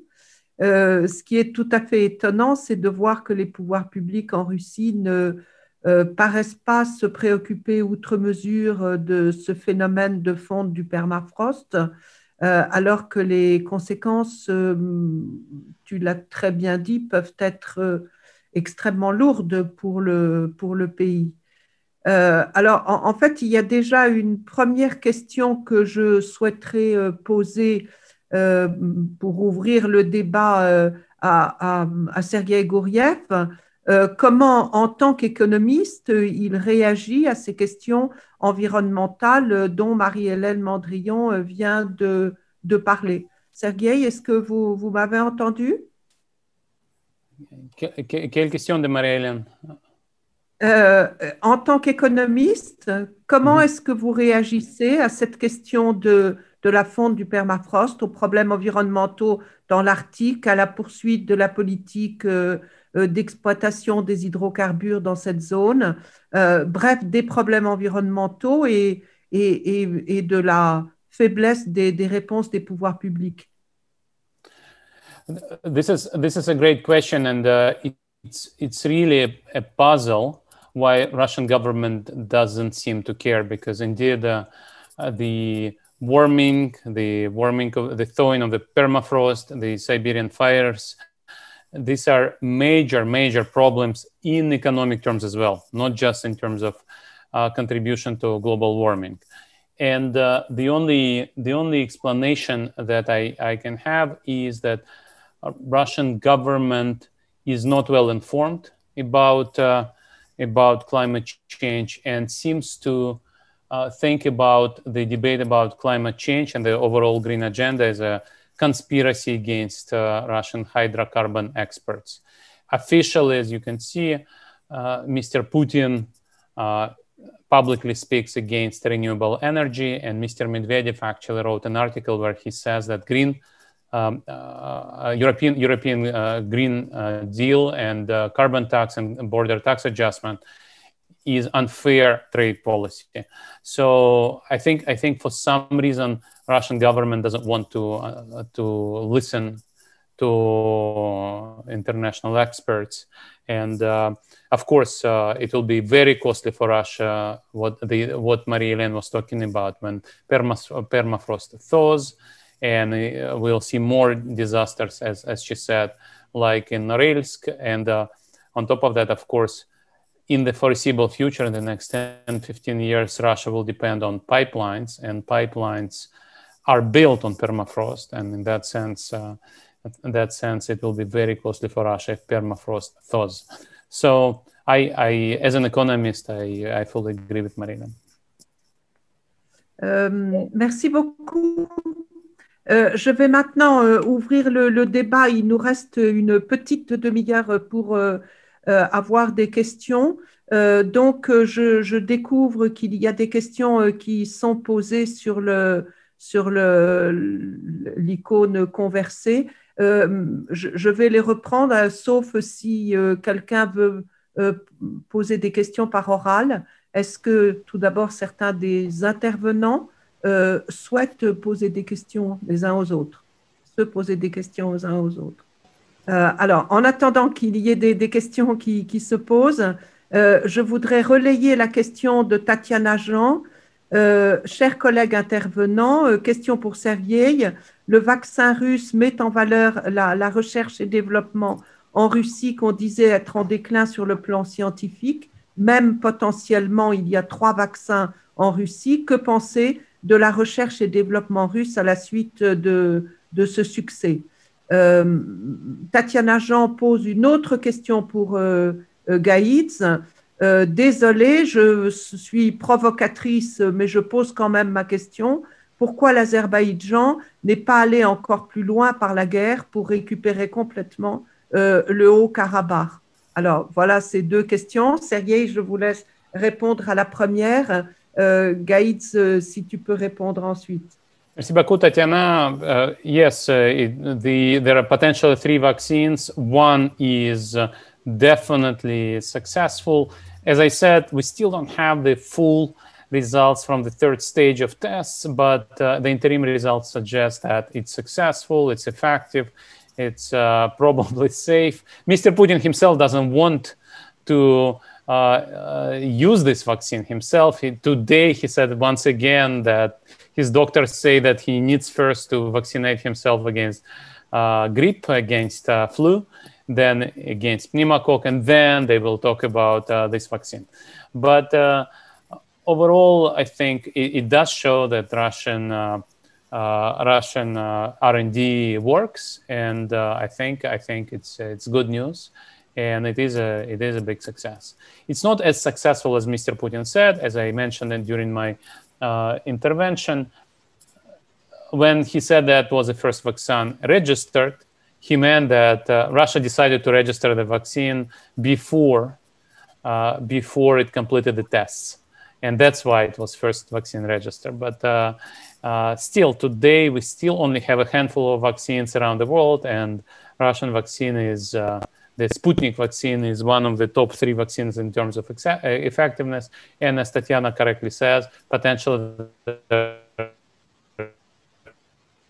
those two other vaccines not uh, tested, so we're not sure what, what they are. Euh, merci beaucoup. Alors, euh, je, je, dis ce que je n'ai pas encore dit, que si les uns et les autres, vous voulez poser des questions euh, à Sergei Gorev, vous pouvez comme moi les poser en français euh, ou en anglais ou en russe, comme vous le souhaitez. Euh, Gaïtz, est-ce que tu peux répondre à la question de, Tatiana? Oui, bien entendu, et je la remercie, mais il n'y a aucune provocation dans sa question parce qu'on s'est tous posé cette question. Et en fait, euh, là où on commence à avoir des éléments de réponse, c'est d'abord, euh, pour les Azerbaïdjanais, il fallait prendre Chouchi, qui était le centre de gravité. Et ça, c'était fondamental pour eux. Ensuite, pour les Russes, une fois que Chouchi était tombé, eh bien, il fallait absolument intervenir et donc ne surtout pas laisser les Azerbaïdjanais prendre Stepanakert, parce que les Russes, dans la précipitation, eh euh, savaient très bien qu'il euh, fallait fragiliser euh, le Karabakh, mais ne pas l'écraser, et pour pouvoir justement obtenir un arbitrage de la Russie et rester comme ça, comme la puissance médiatrice de premier plan dans ce conflit. Ensuite, il y avait des difficultés énormes sur le terrain pour l'armée azerbaïdjanaise parce qu'on n'est plus dans la plaine au sud ou à l'est, on est carrément dans les montagnes du Karabakh. On a fait intervenir des contingents euh, de forces spéciales turques euh, particulièrement euh, performantes en montagne. Euh, mais les pertes azéris s'élevaient à plus de 3000, 4000 morts même. On est à 2800 ou 2900 officiellement, et quand on sait que ce pays a du mal à rendre les, chiffres, euh, les, réels chiffres, euh, comme la plupart des pays post-soviétiques d'ailleurs, mais en particulier en cas de guerre, donc c'était assez difficile. Et donc, l'Azerbaïdjan pense encore aujourd'hui qu'elle peut, enfin qu'il peut euh, crier victoire politique, mais euh, non, ce n'est pas une victoire politique pour les raisons que j'ai évoquées. Et euh, donc, ce sont les éléments de réponse que l'on a aujourd'hui. Sur le terrain, perte, intervention de la Russie, et après la chute du centre de gravité qui est Chouchi, Choucha pour les Azeris. Gaïs, merci beaucoup. Il y a une, autre question pour toi de, de Caroline Dufy. Alors, je, signale que Caroline Dufy est un des auteurs euh, de ce volume de Regard sur l'Érasie. Elle a fait un excellent papier euh, sur l'agriculture. Nous n'avions malheureusement pas le temps de faire intervenir tous les auteurs de ce volume, euh, mais je vous engage vivement à regarder ce volume que vous trouvez, je le redis, en accès libre sur le site du série. Et donc, Caroline pose une question. Pourquoi est-ce que la Russie a-t-elle abandonné l'Arménie? Gaïtz euh, je t'ai déjà posé tout à l'heure la même question. merci, merci Anne. Euh, en fait, la Russie était face à un dilemme dans cette guerre. Euh, soit elle, intervenait du côté de la Turquie au nom d'une rhétorique anti-occidentale, mais elle se mettait à dos le groupe de Minsk, et donc toute cette diplomatie multilatérale qui était en place depuis 92, euh, soit euh, elle favorisait le groupe de Minsk, mais elle prenait le risque euh, de, de voir la Turquie provoquer la Russie en, Libye, en Syrie ou encore ailleurs, notamment Chypre, la Crimée ou, ou, les Balkans. En fait, j'ai envie de dire que parce qu'on a, euh, j'ai beaucoup lu, j'ai beaucoup euh, consulté euh, sur le rôle de la Russie, et en fait, j'en suis arrivé à la conclusion suivante avec deux pistes. Soit la Russie avait la main totalement sur cette guerre, et on peut dire que c'est une complicité russo-turque qui visait essentiellement à désoccidentaliser le Caucase en commençant par démonétiser ce groupe de contact qu'est le groupe de Minsk. Et ça voulait dire si c'est le cas, c'est lâcher son allié et trouver et tourner le dos au groupe de Minsk, et donc humilier la France et les États-Unis.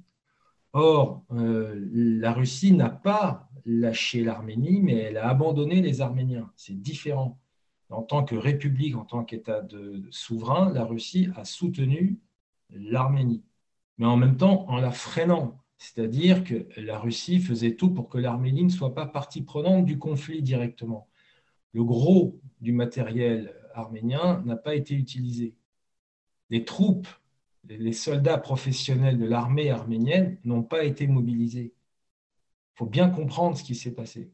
Parce que les Russes ne voulaient pas que l'Arménie entre en guerre directement, parce que sinon, ça obligeait la Russie et les autres pays de l'OTSC à actionner cette assistance mutuelle en cas d'agression. En revanche, en revanche, les Russes ont lâché les Arméniens du Karabakh parce que le Karabakh, l'Artsar pour les Arméniens, n'entrait pas dans le périmètre de l'OTSC. Et c'est toute une nuance.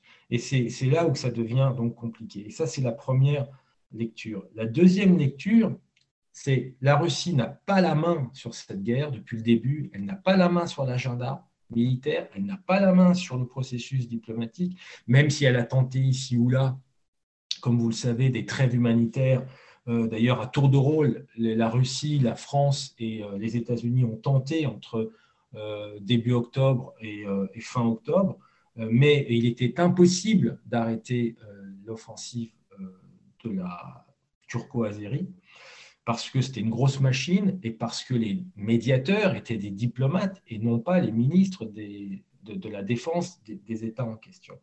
Et donc, quand la, Russie si elle n'a pas la main sur cette guerre, eh bien, euh, elle, doit composer avec la Turquie et elle a subi les pressions de la Turquie. Et il fallait sauver les meubles après Chouchi.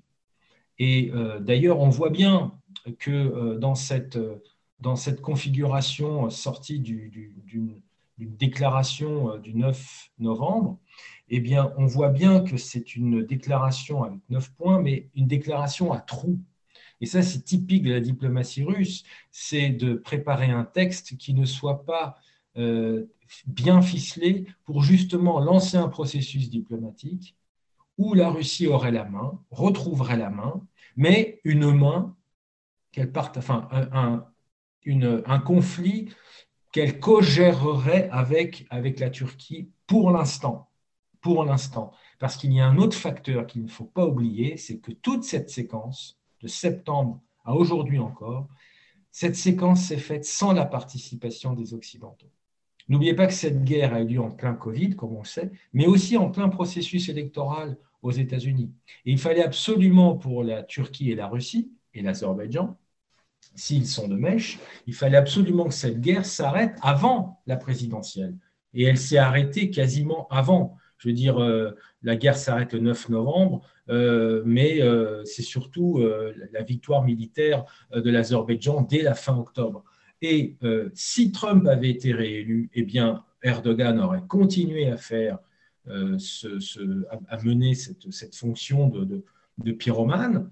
Mais comme Biden l'a emporté, eh bien, il fallait d'abord geler une situation sur le terrain, consolider les positions de la Russie et de la Turquie sur le terrain. Et c'est pour ça qu'on a mis vite en place du côté de Moscou et d'Ankara un, processus donc, de, mise en application des neuf points. Mais, mais les Américains, récemment, par la voix d'Anthony Blinken, ont déclaré que euh, euh, dans la question du conflit du Karabakh, eh bien, il fallait régler le problème absolu de l'autodétermination du Karabakh. Ce qui veut dire que la France qui va suivre Washington au nom d'une réconciliation entre Biden et entre États-Unis et France, mais surtout le, bon tandem Biden-Macron, la France et Washington et les États-Unis vont mettre l'accent, je pense, sur cette question de l'autodétermination, parce que Paris et Washington ont été humiliés dans cette affaire, puisqu'ils ont été écartés par la mise en place de cette euh, de ce groupe de contact euh, Astana quasiment, un mini Astana entre la Turquie, l'Azerbaïdjan, euh, quelque part l'Iran et aussi euh, la, Russie. Et donc, pour vous donner un exemple tout bête, il y a eu une tournée de la coprésidence du groupe de Minsk dans la région. Et généralement, il y a trois coprésidents qui, qui, qui tournent avec le représentant de, du, du, président de, de l'OSCE. Eh bien, cette fois-ci, il y avait le représentant français, le représentant américain, mais l'ambassadeur russe Popov n'a pas participé à la, tournée. Ça prouve bien qu'en Russie, il y a une volonté de jouer sur deux tableaux. Euh, euh merci beaucoup pour cette réponse euh, extrêmement intéressante. Euh, j'aimerais poursuivre la discussion, mais je crois qu'il faut quand même laisser les autres personnes s'exprimer. Euh, parmi les spectateurs, je vois que quelqu'un qui s'appelle euh, euh, souhaite poser une question. voilà, vous, avez la parole, vous, pouvez mettre le son et, la vidéo si vous le souhaitez, ou pas la vidéo comme vous le souhaitez. vous pouvez poser votre question. Merci beaucoup. Alors d'abord, merci beaucoup à toutes et tous pour vos exposés très intéressants. Madame Dufy a déjà posé ma question. oui, bon, bien sûr. Euh, je suis étudiant à Sciences Po Bordeaux euh, dans le master franco-russe, euh, dont la directrice est Madame Dufy d'ailleurs. Monsieur Minassian, merci beaucoup pour, pour votre réponse. Madame Dufy a déjà posé ma question, mais j'aimerais simplement savoir ce que vous pensez donc du rôle de la Russie, donc qui a abandonné véritablement les Arméniens. Et est-ce que à travers cela, on peut voir aussi une euh, donc, on peut voir une rupture ou bien une continuation euh, donc de la politique soviétique des nationalités qui euh, déjà n'était pas favorable aux habitants du Haut-Karabakh puisque le Haut-Karabakh était donc rattaché à la RSS d'Azerbaïdjan. Donc ma question finalement c'est est-ce que le rôle de la Russie est, vraiment une rupture euh, donc euh, au vu, de l'histoire euh, du Haut-Karabakh, ou alors c'est vraiment, on, voit des échos historiques à cela? Merci beaucoup. Merci pour votre question. Dans, la, je dirais dans la construction intellectuelle politique russe, il n'y a pas de rupture.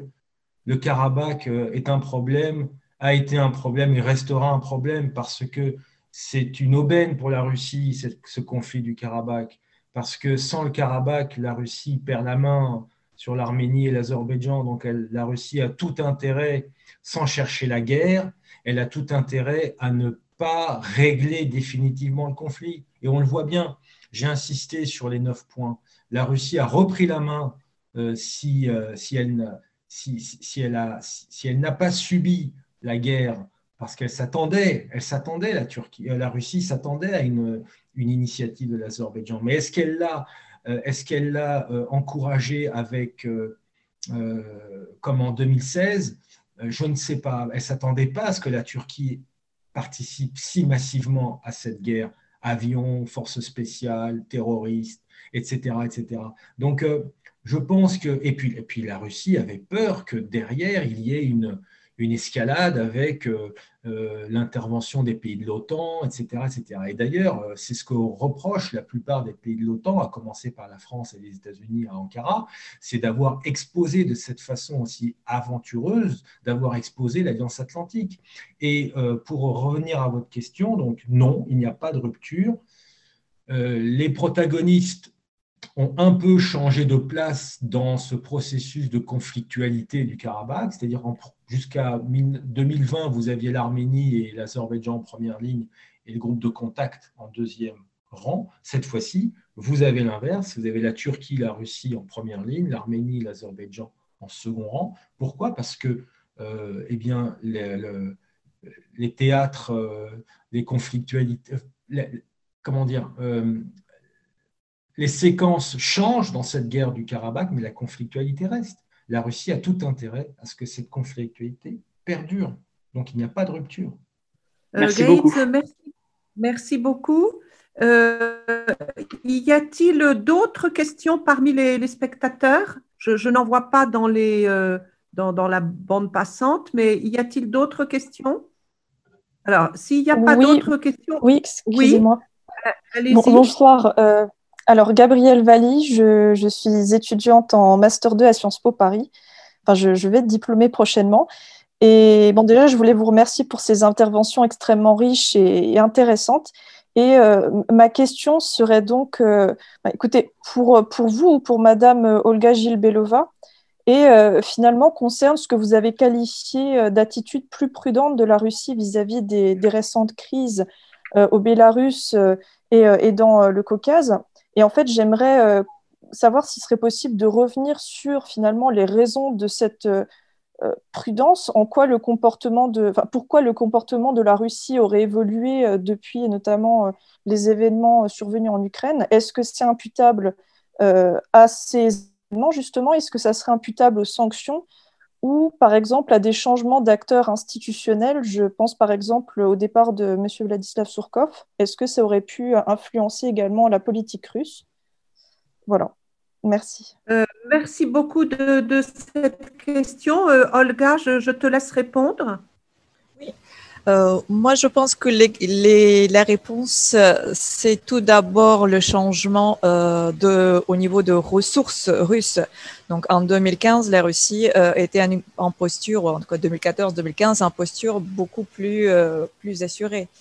Aujourd'hui, il y a l'effet des sanctions, il y a l'effet de baisse de prix de pétrole, il y a cet affaiblissement économique que, que Sergei a très bien exposé. Donc, aujourd'hui, elle n'a pas en mesure, n'est pas autant d'assurance pour avoir une posture offensive ou agressive sur la scène internationale. Donc, et de manière générale, il ne souhaitait pas non plus, donc il ne souhaite pas utiliser ces conflits pour s'opposer ouvertement à l'Occident euh, ce qui, euh, ce qui n'est absolument plus dans l'intérêt russe. Je pense que c'est lié plus à ces facteurs objectifs qu'au changement de personnalité, parce qu'au fond, il n'y a pas de changement de personnalité. C'est toujours Lavrov qui est à la tête du ministère des Affaires étrangères, c'est toujours Poutine qui est le président. Donc il y a très peu de changements dans le cadre de pensée euh, russe, mais c'est plutôt une adaptation pragmatique aux ressources plus limitées actuellement. Olga, merci beaucoup. En tout cas, ce qu'il y a de sûr, c'est que quand on compare les réactions de la Russie à l'égard du Biélarus cette année, ces derniers mois et, les réactions en Ukraine en 2014, alors là, on voit un changement d'attitude de la part de la Russie euh, qui est euh, extrêmement euh, important. merci beaucoup de cette question. Y, y en a-t-il d'autres?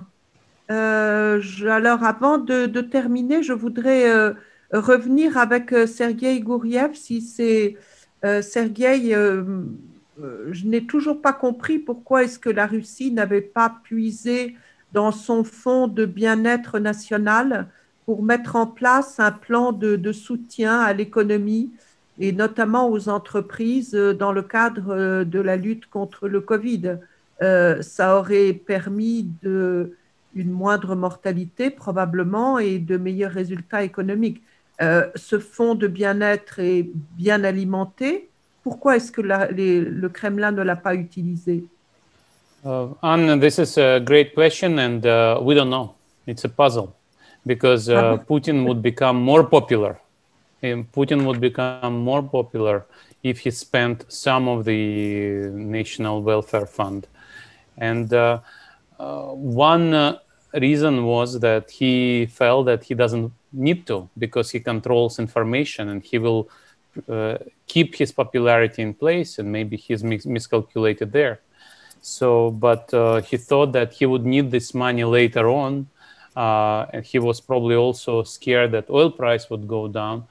But uh, overall it is a puzzle and uh, it is strange that he decided not to spend this money. One option is he's not really well informed but this is very strange because he does have a lot of information. They do run um, so polls of people, open and uh, secret polls as well. So it's very, very strange. So it's uh, we don't know. It's it's a puzzle, and I think it's a big mistake that Putin has made. C'est en effet faits tout à fait, tout à fait étranges. Comme vous. Sergei, étonné comme vous. oui, oui c'est dommage parce que du coup, ça aurait permis de probablement de diminuer la mortalité s'il y avait eu un soutien plus important à l'économie. Exactement. But Russian people don't know what I just said. These are official data. You can find them on Rosstat website. Moreover, on Russian government website, Madame Golikova recognized that yes, we have uh, many more people who died of COVID than the official mm. data. But uh, Russian people don't know that because they consume television uh, news. Bon, ce que je this, this is what matters for, for politics. Yeah.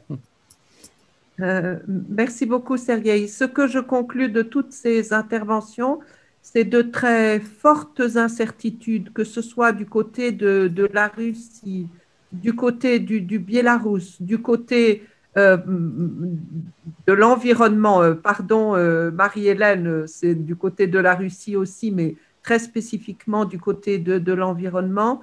Euh, du côté de l'Arménie, de l'Azerbaïdjan, euh, en fait, euh, où le regard se pose, on, constate des incertitudes pour l'avenir qui sont très, très importantes. je vous engage tous vivement parmi les spectateurs à consulter et à lire le, volume Regard sur l'Eurasie qui est en, en, accès direct sur le site du série. Vous y retrouverez toutes les les textes euh, et les résultats des recherches des intervenants d'aujourd'hui et de ceux qui n'ont pas pu intervenir aujourd'hui, euh, mais qui ont fait aussi euh, d'excellents articles, dont Caroline Dufy et, Pierre Andrieux, qui est, là aussi. voilà. Merci à tous pour ces interventions très pertinentes, très intéressantes, et je vous dis à bientôt. Merci, au revoir. Merci, au revoir. Merci beaucoup, au revoir.